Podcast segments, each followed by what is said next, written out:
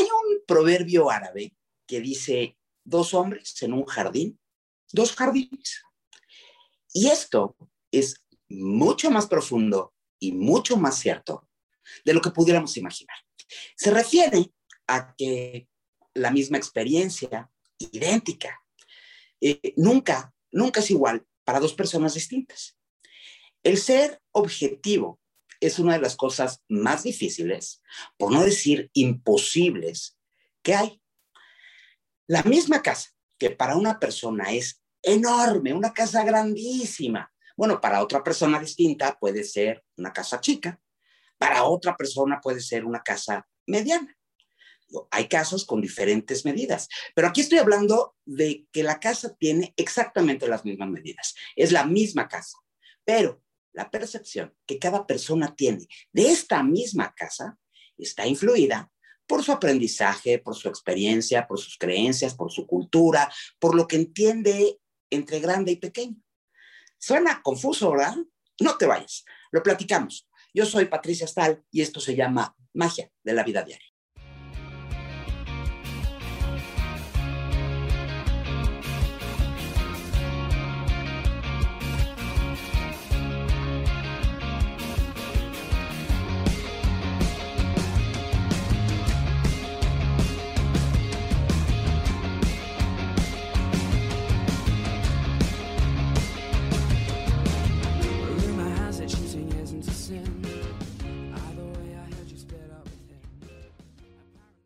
Pues sí, el cerebro es un órgano complejo, difícil de entender. Curioso, diría yo, aunque todos estamos equipados, digamos, con las mismas capacidades sensoriales, simplemente no percibe las cosas de la misma manera. La actividad cerebral regula cómo percibimos y cómo interpretamos el mundo que nos rodea, haciendo que cada uno de nosotros viva su propia realidad. Una realidad personal, una realidad individual. Cada persona le da un significado particular a lo que sea que tiene enfrente. O sea, es decir, cada uno de nosotros tenemos nuestra propia versión, nuestro entendimiento particular de lo que nos va pasando y de lo que nos encontramos en el camino de la vida. Digamos que de manera absolutamente particular, aunque dos personas nos encontremos frente al mismo estilo, frente a la misma experiencia, frente a la misma cosa, incluso una cosa tangible, la interpretamos de una manera única, de una manera personal, de una manera individual. Cada persona tenemos nuestra manera de procesar la información y darle un significado y además armar toda una historia alrededor de lo que estamos viendo. Y ya saben, esto está influidísimo por nuestra experiencia anterior, por los conceptos que hemos aprendido a lo largo de nuestras vidas, por las ideas que hemos ido formando y construyendo al paso de los años. Percibimos todo lo que se nos presenta de acuerdo a una, a una ensalada, de cuenta un cóctel de ideas que vamos preparando y que vamos haciendo a lo largo de nuestras vidas. No nos damos cuenta. Al final todos creemos que nuestra realidad es la misma para todos, que todos vemos lo mismo, que lo que pensamos, definimos, creemos, intuimos, sentimos, es lo mismo que piensan, definen, creen, intuyen y sienten los demás. No nos damos por enterados que cada persona dibuja su propia realidad y que la realidad de uno pues, no es igual a la realidad del otro. Y ciertamente, todos vemos lo mismo pues se trata de, graficar, pues sí, es lo mismo para todos. Y es que por un lado está la realidad material, que es esta, ¿no? Todos tenemos una televisión enfrente, pero por otro lado está la realidad psicológica. Todos tenemos una televisión, pero todos tenemos opiniones distintas sobre esa televisión. Es decir, eh, todos vemos lo mismo, pero las sensaciones de eso que vemos son distintas y son particulares y son de cada quien. Con todo esto, a lo que quiero llegar es a que la realidad es absoluta y totalmente subjetiva. No existe una realidad absoluta. Y por eso mismo nos vamos a ver con frecuencia en que tenemos versiones diferentes que muchas de las personas que nos rodean. O sea, podemos estar hablando de la misma experiencia, pero todos entendemos esta experiencia de manera distinta. Y suena lógico llevar a nuestra vida cotidiana la idea de que, de que lo que estamos escuchando es una opinión, que a lo mejor está equivocada, de que lo que vemos es un punto de vista y no es la verdad absoluta, ¿no? que la verdad absoluta es la nuestra. Creemos que las cosas son en realidad como nosotros la vemos. No entendemos que haya otras versiones de eso que nosotros estamos viendo. O sea, todos, todos creemos que la verdad absoluta es la nuestra. ¿Pero qué crees? ¿Te digo algo? No es así. Hay estudios muy, muy interesantes de un fenómeno que a todos nos ha pasado, ¿no? Este de los falsos recuerdos. De, de pronto estamos hablando con alguien que compartió una misma experiencia con nosotros, que fuimos al mismo lugar, que vivimos las mismas cosas. Y entonces empezamos a hablar que las cosas fueron así, fueron asado, y de pronto esta otra persona te dice, no, no fueron así. No te acuerdas, fue de esta otra manera. Nos corrige, no, no, no. Y sabes qué? Que los dos tienen razón. Muchas, muchas de las cosas que recordamos, ¿qué crees? Son inventadas. Sí, inventadas. No porque las inventemos, no porque queramos inventarlo o queramos contar una historia que no pasó, sino porque el, el, funcionamiento de nuestro cerebro nos lleva a cometer errores, nos da una percepción completamente personal. O sea, dependemos de nuestros sentidos, obviamente, para percibir la realidad, pero además el cerebro tiene que procesar todo este caudal de información y luego interpretarlo. O sea, muy, muy seguido toma atajos cognitivos, ¿no? Eh, tu cerebro es tu mundo, porque es justo en tu cerebro donde están sucediendo las cosas. Y esto, híjole, esto me recuerda un experimento mental que es bastante divertido, ¿no? Que es conocido como el cerebro en una cubeta. Este, parte de la idea es que se pudiera sacar el cerebro de una persona en su cuerpo y meterlo en una cubeta que estuviera llena de un líquido mágico que por razones completamente reales, pero que se pudiera, lo mantuvieran vivo. Y poder conectar este cerebro, entonces, por, con un cable de estos muy modernos a una súper mágica computadora increíble. Y entonces la máquina podría encargarse de suministrar como impulsos eléctricos idénticos este, para varias cubetas, ¿no? Los que, están y que, y que son los impulsos eléctricos que recibe un cerebro en condiciones normales en tu cuerpo. Al final funciona así. Y entonces el cerebro del sujeto no estaría consciente de que es un experimento eh, diseñado en un laboratorio, sino que estaría este, pensando o creyendo que está en un pues en una realidad, ¿no? Que es una realidad. Algo así como lo que pasa en Matrix o en estas películas, ¿no? Entonces, la idea de que vivimos en una simulación no es mía, no es nueva, es, va bien, la han hecho a lo largo de la historia en, en muchas cosas, tanto fantasiosas como no, desde siglos atrás, desde Frankenstein, desde así, y es un, como un agujero que han encontrado ahí, que se, les han quedado a los filósofos, y esto pudiera pensar, o pudiéramos creer que, pues que al final es completamente irreal, es completamente ilógico. Bueno, el cerebro tiene una región llamada corteza visual primaria, que es la responsable de procesar lo que vemos en el mundo. Esta región, según los científicos y los estudiosos, tiene tamaños diferentes entre una persona y otra, lo cual impacta la forma en cómo vemos lo que nos rodea y cómo entendemos el mundo. ¿no? Entonces, un grupo de científicos llevaron a cabo una serie de experimentos con 30 voluntarios a los que les mostraban varias ilusiones ópticas. Lo primero que descubrieron es que el tamaño de las cortezas visuales de los individuos era diferente de unos a otros, ¿no? Unos tenían más grandes, unos tenían más chiquitos, y esto afectaba la forma en que cómo, cómo cada uno de ellos procesaba estas ilusiones ópticas que les estaban presentando. El estudio revela que la forma en que percibimos el mundo subjetivamente depende de la arquitectura de nuestro cerebro y de las experiencias y de lo que hemos aprendido a lo largo de nuestras vidas.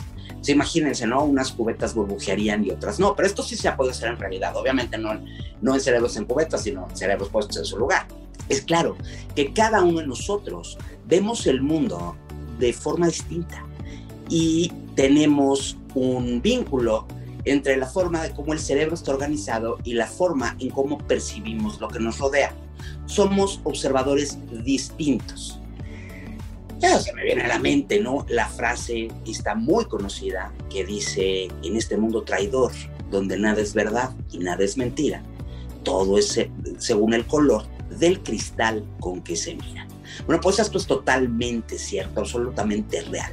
Nadie, nadie tiene la intención de molestar a nadie, de agredir a nadie, de conflictuar a nadie con su percepción de la realidad. O sea, no se trata, no hay la intención real de discutir, de manipular, de dañar eh, con, con nuestras ideas o con nuestros recuerdos o con lo que pensamos. Nadie tiene la culpa de percibir el mundo como lo percibe. Así lo percibe, así es. O sea, por ejemplo, no vamos a poner, nos encontramos tú y yo. Nos encontramos en un lugar, ¿cómo estás? Yo muy bien. Empezamos a platicar y entonces te digo, oye, ve, nada más mi blusa nueva. No está increíble, no está padricísima. Es que más me la acaba de traer mi mejor amiga, Ay, esa amiga que quiero tanto, y me la trajo de su viaje de Francia. Bueno, pues para mí, el que me la haya regalado mi mejor amiga, la que quiero tanto, pues le da un valor agregado a esa blusa, la hace más padre para mí. ¿no? Es un valor extra. Luego, además, me la trajo de Francia, no, hombre, de, ay, no lo más nice de la Francia, eso la hace más valiosa todavía. Y para mí es la última moda europea, tiene un valor social que, que para mí, ciertamente, en, en ese, eh, en esa situación hipotética, tiene un significado particular.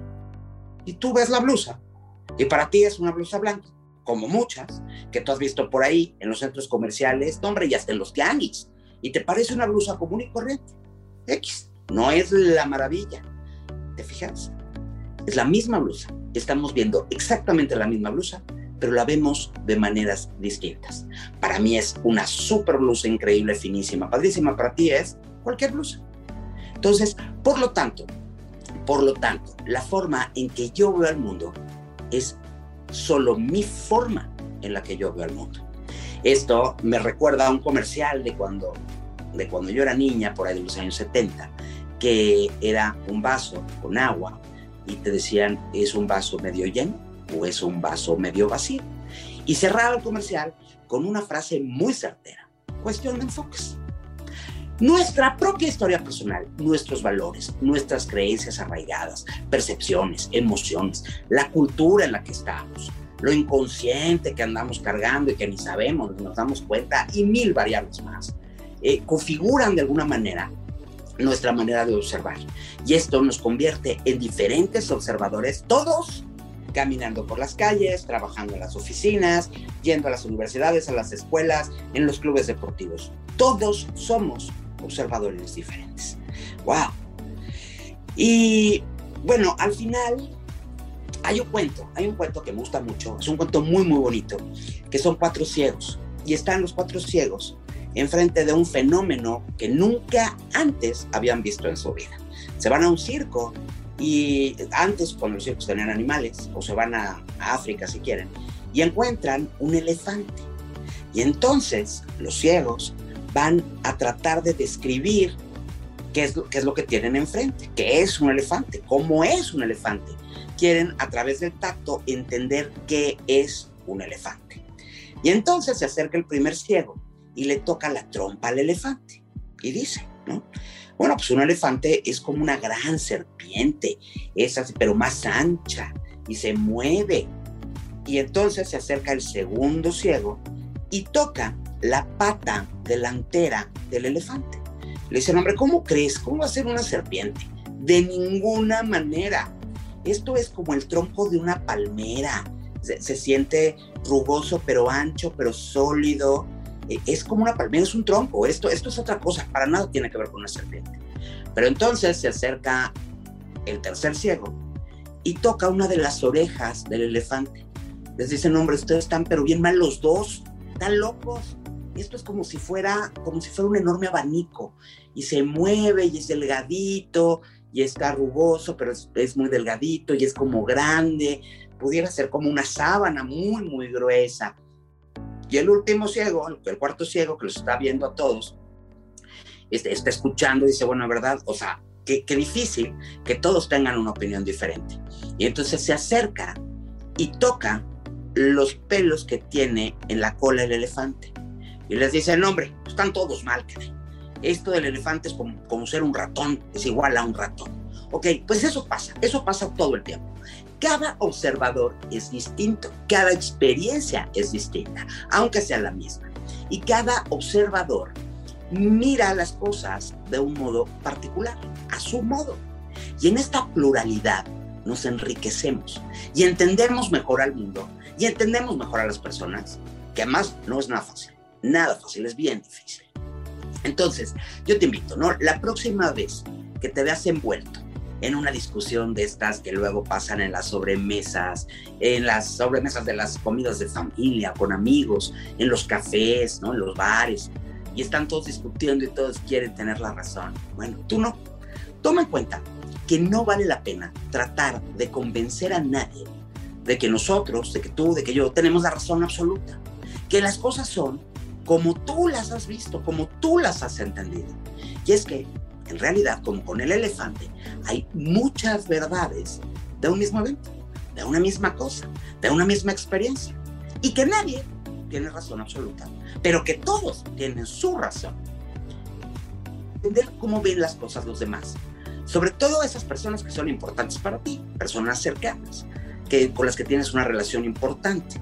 Bueno, el entender esto te puede ayudar en mucho a que esa relación o esas relaciones sean más positivas el hablar desde nuestra experiencia y el explicar por qué vemos y captamos las cosas como lo hacemos, deja que los demás sepan más de nosotros. Y eso hace relaciones más fuertes, más productivas, más íntimas, más positivas, más reales y menos complicadas. Y el tener esas relaciones basadas en el entendimiento, en el respeto y sobre todo en la tolerancia nos ponen en donde en el camino del único objetivo de la vida, que ya te lo sabes, porque el único objetivo de la vida es ser feliz. Entender y ser entendido es una herramienta de mucha utilidad para lograrlo.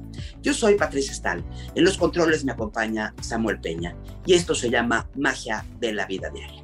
Y mientras nos volvemos a escuchar, por favor, cuídate mucho, pero mucho.